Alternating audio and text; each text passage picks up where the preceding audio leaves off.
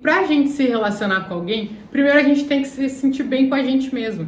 Então, se você for uma pessoa rancorosa, uma pessoa com a cara fechada, uma pessoa pessimista, uma pessoa que só reclama da vida, quem que vai querer ficar do seu lado? Você gostaria de ficar do lado de alguém assim?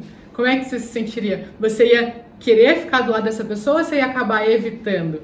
Então pensa como que você está sendo, como que os outros estão te enxergando, como que você está sendo como companhia. Você gostaria de ter a sua companhia?